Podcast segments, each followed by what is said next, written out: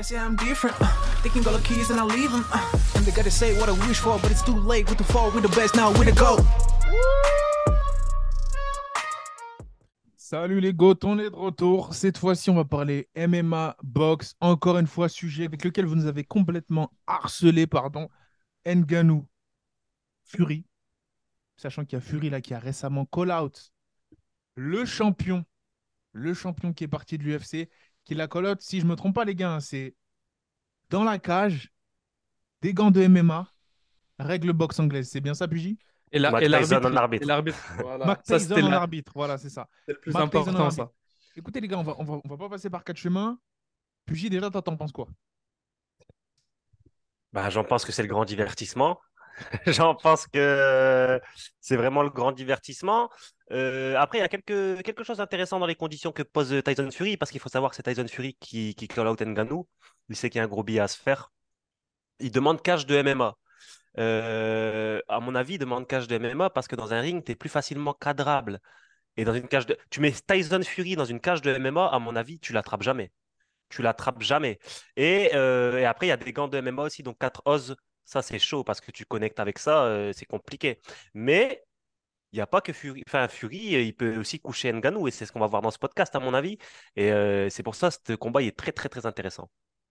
Karl, ta réaction? Bah, totalement d'accord avec Pugy. Je rajouterai un petit détail, c'est que attention, gant de MMA, il y a possibilité de high poke. Bon, c'est un petit détail, hein, ça, peut, ça peut être relou, je ne sais pas comment, comment ça se passe. Après, bah, gant de MMA, Nganou, il est quand même plus habitué. Je dirais que niveau sensation, il, voilà, il, sera, plus familier à ça. Après, ça change rien que pour moi, ce combat, c'est du divertissement. Ça reste du show un peu à l'image d'un, McGregor Mayweather. Là où ce que je veux dire, c'est qu'il n'y a pas photo. C'est, un des meilleurs heavyweight all-time euh, de la boxe, Fury. Et, franchement, je ne le vois pas perdre ce combat, même avec des gants de, de 4. Euh, mais bon, on ne sait jamais. Mais en gros, c'est comme pour moi Mayweather-Connor, il y a très peu de chances que, que le, celui qui vient du MMA s'impose. Après, c'est des heavyweights, il y a la puissance de KO, il y a des petits gants cette fois, si ça se fait. Il y a quand même plus de danger que Fury tombe, mais je pense quand même qu'il est largement, très très largement euh, favori, il n'y a, a, pas photo. Après, je voulais, juste, je voulais juste vous demander à vous, comme vous êtes spécialiste de la boxe anglaise et moi pas tellement, euh, au niveau de la garde de Tyson Fury, il se débrouille comment? Enfin, il, garde, sa garde, elle est comment? Parce qu'on sait que euh, tu peux avoir une garde plutôt plus ou moins hermétique avec des, plus gros gants. Donc, tu peux mettre le bouclier, entre guillemets. Euh, avec des petits gants, ça, tu peux pas forcément le faire. Ça laisse des ouvertures que tu n'as pas forcément en boxe anglaise. Donc, est-ce que vous pouvez peut-être me dire si, ça, ça va jouer? Sigma, va répondre. En fait, c'est simple. Ça? Tyson Fury, sa défense, c'est pas forcément sa garde. Sa défense, c'est son travail de feinte de faux rythme en mi-distance et ses accrochages. C'est-à-dire que, et surtout, c'est head movement. Fury, il va tellement te feinter, tu vas pas savoir quand attaquer. Son jab, il va partir à une vitesse, il va le masquer, il va enchaîner, il va ressortir de la zone de frappe. Et ensuite, s'il est dans la zone de frappe, il accroche. Et comme il est lourd, ah, il pèse je sais pas combien de kilos, il bloque, il bloque tes attaques. Ce qui fait que, avec les petits gants, il y aura pas forcément. Le seul problème, moi, qui me fait peur, c'est potentiellement si Nganou implémente un gros travail au corps. Gros sac de frappe à mi-distance. Là, il peut faire très très mal à Fury. Mais le toucher, le connecter directement au menton, pour moi, ça va être très très très compliqué pour Francis Nganou. Ceci étant dit, tout cela étant dit, Tyson Fury étant le très gros favori, je pense que ce serait une faute professionnelle, financière, de ne pas faire cette confrontation entre les deux. Bien sûr, bien sûr, bien sûr. Non, mais ouais, c'est voilà, voilà, pour faire plus simple, en gros, c'est ça, c'est, c'est pas un mec qui, qui, qui va juste euh, miser sur sa garde, quoi. Il va pas juste se mettre devant toi euh, et fermer, fermer sa garde, non. C'est, c'est bien plus compliqué que ça. Et d'ailleurs, euh, crois pas, hein, même si c'est des gros gants en anglaise, même en anglaise à très haut niveau, surtout en poids lourd, c'est compliqué. Tu peux pas juste te mettre là, fermer ta garde et, et, te dire non, je suis en sécurité. Non, non, ça marche pas comme ça en boxe anglaise notamment quand tu es contre des Wilder et tout, pas du tout. C'est pour ça que Fury aujourd'hui, il bat Wilder, c'est parce que sa défense, elle est bien, bien, bien plus technique que ça. Voilà, et du coup, c'est ça en fait. Le truc, c'est que là, il y a une. Ce qui est intéressant, c'est que Tyson Fury, actuellement, c'est lui le king en, boxe anglaise. Le noblard, c'est Tyson Fury. Là, c'est lui le roi actuellement de la discipline. Nganou, il part en étant l'homme de, de baddest man of the planet de l'UFC. Il part en ayant un statut presque similaire, encore plus impressionnant de par sa force de chaos. Et quand on voit l'engouement, la passion, la ferveur, parfois la haine qu'a généré une confrontation en trilogie entre Wilder et Fury, là, Tyson Fury, pourquoi est-ce qu'à votre avis, il pousse à fond pour ce combat?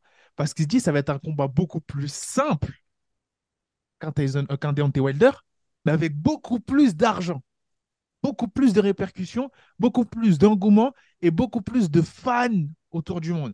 Parce que malgré le fait que Tyson Fury arrive à remplir un stade tel que Wembley, là, je ne parle pas de la Wembley Arena, qui est complètement différent du stade de Wembley. La Wembley Arena, c'est la salle de boxe à côté du stade de Wembley. Moi, je parle du stade de Wembley, le stade entier que Tyson Fury arrive à remplir. Le fait qu'il arrive à remplir des stades comme ça n'empêche pas que, en termes d'engouement, le MMA, quand il y a un Francis Ngannou qui se bat, j'ai l'impression que ça, ça, ça génère légèrement plus d'excitation sur ces derniers combats. Parce que tu te dis, Francis Ngannou, il va t'exploser. Francis Ngannou, il y a plus de people qui y va.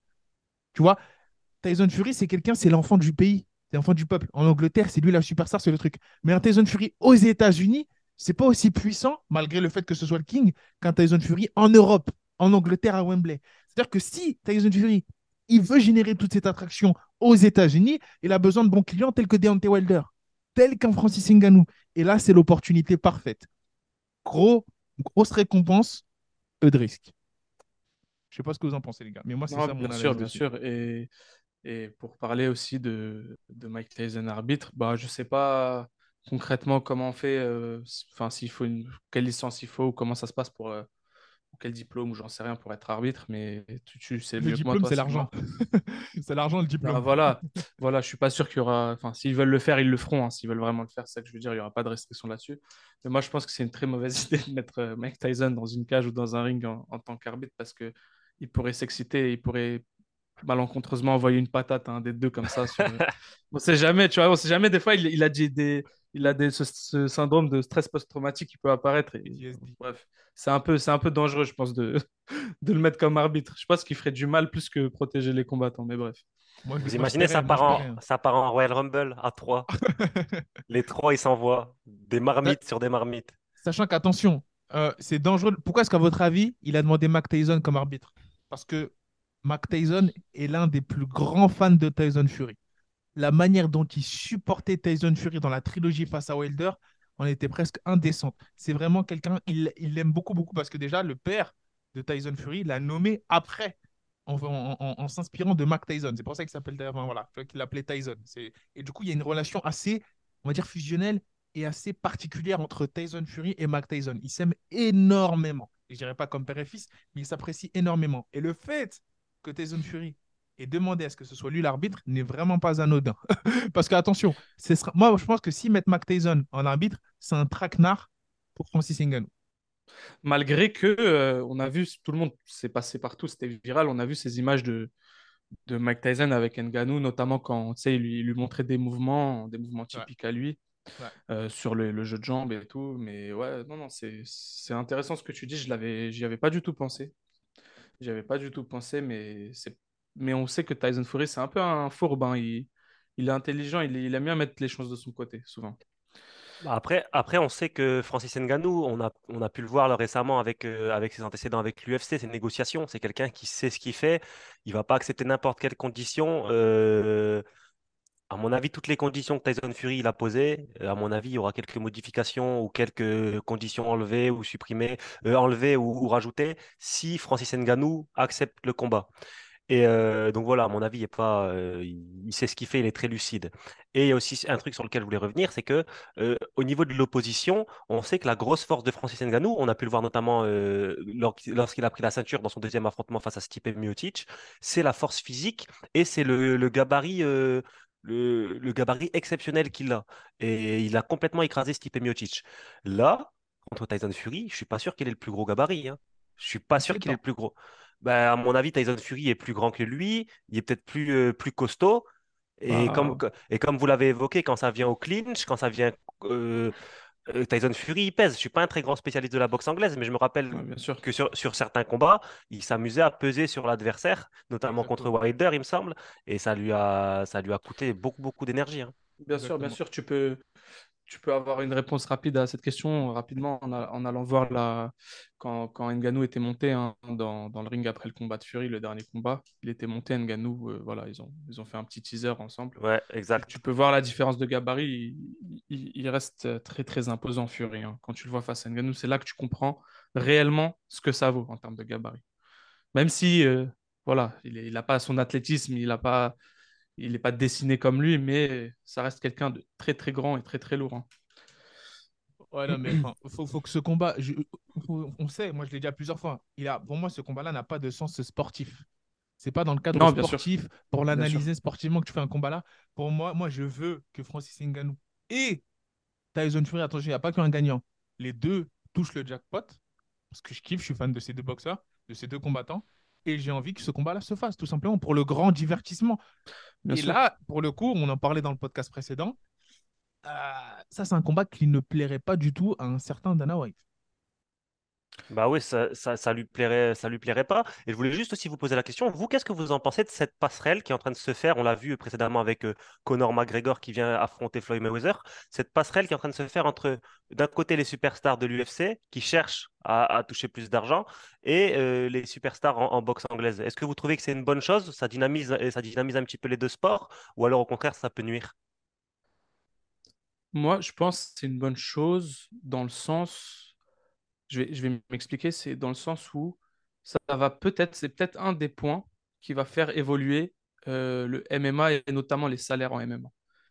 De se dire, euh, bah, dès qu'un mec, ça devient une superstar en MMA, bah, ça y est, il n'a plus besoin de nous, de notre organisation. Il se barre, il fait un combat en boxe anglaise, un combat entertainment, et il fait l'argent qu'il aurait, qu'il aurait même pas fait pendant toute sa carrière dans l'MMA. Et, et peut-être que ça, ça, c'est dou- ça, c'est pas très conséquent, mais c'est peut-être euh, un facteur qui fera peut-être évoluer les choses à l'avenir. Je sais pas ce que tu en penses. Non, c'est sinon, c'est excellent take. hein. Je pense que c'est c'est ça. C'est-à-dire que c'est très très bon pour l'écosystème, je parle financier, pour les fighters. C'est-à-dire que c'est moins bon pour, entre guillemets, certaines promotions ou certains schémas économiques, notamment celui qui est implémenté par l'UFC actuellement, mais pour les combattants et pour le divertissement, les disciplines, quand on a quelqu'un qui est très bon en anglaise, en MMA, qui devient une star et qui va faire la transition avec une autre superstar, euh, c'est magnifique. C'est-à-dire que ça dynamise énormément bah, l'écosystème. Tu fais combattre en sous-carte, tu fais découvrir d'autres pépites en boxe anglaise qui ne sont pas médiatisées, mais qui sont super forts parce que vous savez qu'il y en a, et il y en a très peu qui les connaissent, la majorité. Voilà, c'est, c'est, ils sont souvent sous-médiatisés. T'en mets plein, t'en mets même un, maximum française si on peut. Ah là, euh, Kinganou ou africaine ou je ne sais pas quoi, et ce, serait, ce serait, ce serait, ce serait, voilà, ce serait le top. Ce serait magnifique. Moi, je trouve que c'est magnifique pour, euh, la, on va dire, la starification des, des petites, des grandes stars. Ça, voilà, c'est ça, c'est le mot que je cherchais. Le rayonnement de ces confrontations sur l'écosystème des combattants est, est- parfait. Je trouve que c'est un point positif. Point négatif, j'en ai pas beaucoup. Mettez-nous en commentaire si vous y voyez des points négatifs. Mais là, à chaud, j'en vois pas énormément. C'est-à-dire que c'est pas comme. Parce que pourquoi il n'y a pas de point négatif selon moi? Parce que c'est deux athlètes qui s'entraînent de manière professionnelle depuis une très longue période de temps et qui, on va dire, c'est leur carrière de vie. Pourquoi est-ce que c'est moins problématique que les youtubeurs, entre guillemets, qui décident d'affronter des combattants de MMA qui sont vers la retraite? Et Pour surtout des youtubeurs qui ne sont surtout des youtubeurs. C'est là où il est intelligent, notamment Jake Paul, pour ne pas le citer. C'est plus vraiment un youtubeur, hein, il s'entraîne comme un pro, hein, Jake Paul, depuis quelques années maintenant. Faut... C'est là où ils dorment les gens, en fait, dessus. C'est que c'est pas un boxeur pro de base, mais ça fait quand même un bon bout de temps qu'il s'entraîne euh, professionnellement. Euh, Enfin, je veux dire de manière professionnelle. Avec... Il met beaucoup d'argent dans, dans son entraînement, tel un professionnel. Donc voilà, je parlais même pas de Jake Paul, hein, parce que moi, Jake Paul, je le considère comme un... Là, on va me tirer dessus, mais je le considère comme un boxeur, actuellement, Jake Paul. Ouais, ok, d'accord. Voilà. Toi, tu parles vraiment d'autres. euh, Ouais, euh, enfin, Qui sont Jake- vraiment youtubeurs qui vont je faire, euh, je l'ai six beaucoup mois pour- dessus. Mais Jake Paul, moi, ce qui m'énerve, c'est que va falloir. Après, là, il va... j'espère qu'il va... ça va encore se faire, qu'il va prendre euh, Tommy. Mais moi, ce qui m'énerve, c'est qu'il continue à prendre des Nate Jazz, des euh, Ben Askren ou des trucs comme ça. C'est ça qui Des mecs finito. Des Voilà, mecs finito. prend des- Moi, ce qui me- ce qui m'énerve, c'est les... les... C'est comme si. Là, je te dis youtubeur, mais c'est pareil. Moi, ça m'énerverait qu'un boxeur qui soit super fort, par exemple, un Gervonta Davis, il va aller stable contre des washed up, des mecs qui sont déjà finis en MMA. Ça, pour moi, il n'y a aucun sens. Et bah, c'est pareil avec les YouTubers. Et là, le problème, c'est que ce qui se passe en ce moment en boxe anglaise, c'est que c'est tellement mort, entre guillemets, hein, je te parle, hein, parce qu'en France, euh, c'est en France, on va pas en parler, mais je veux dire, quand je dis c'est tellement mort, c'est qu'il y très, y a tellement peu de promoteurs qui investissent, tellement peu de gens qui investissent de l'argent, tellement peu de gens qui font vivre les choses, tellement de combats qu'on attend, Terence Crawford Spence, Joshua Wilder, qui ne sont pas arrivés après toutes ces années, que c'est que Da- DAZN décide de signer des partenariats et des deals avec des boxeurs youtubeurs qui, eux, mettent en sous-carte plein d'autres youtubeurs et influenceurs. Et ça, ça vend parfois plus.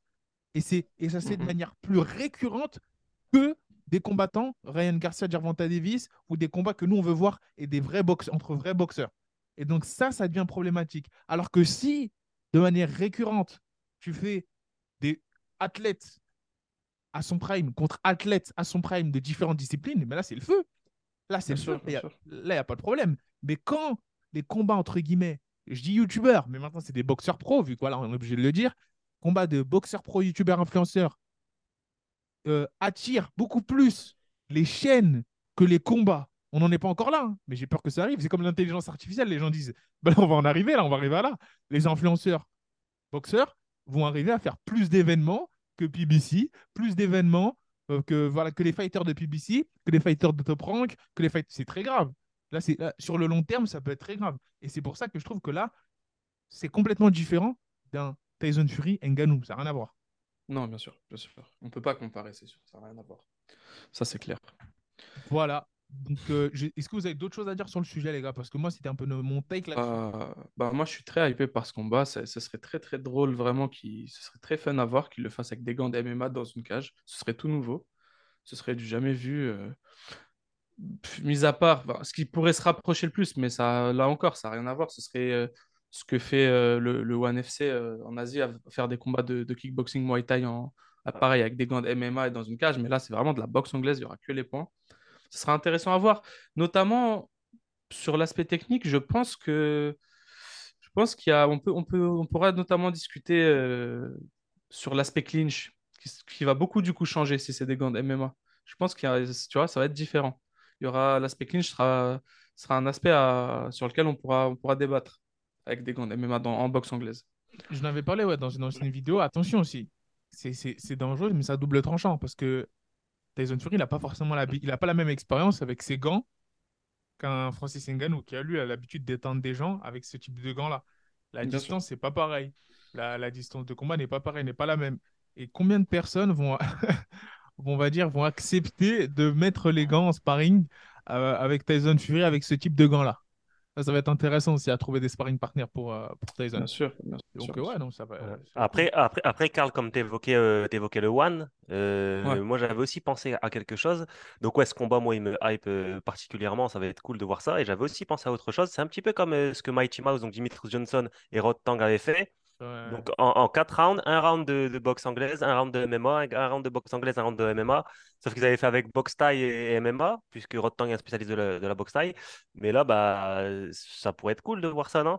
Vous en pensez quoi? Bah, bah justement, qu'est-ce qui s'est passé dans ce combat? À Rotang dès que c'était le MMA, il a perdu. Tu vois. Ouais. Très rapidement. en- C'est pour ça, c'est pour ça que c'est exactement c'est c'est la- la- c'est c'est comme ça que tu justifies qu'aujourd'hui c'est des mecs du MMA qui vont en boxe et pas l'inverse. Exactement. Ça ne sert à rien. Tu as vu James Tony? Même il s'est carrément, il avait, il a fait un camp, il s'est entraîné. Ça servait à rien. Randy Couture, il l'a mis au sol euh, comme un enfant. Il l'a un peu ground and poundé, c'était fini. C'est. L'inverse ne, ne sert à rien en fait. L'inverse ne, ne sert à rien.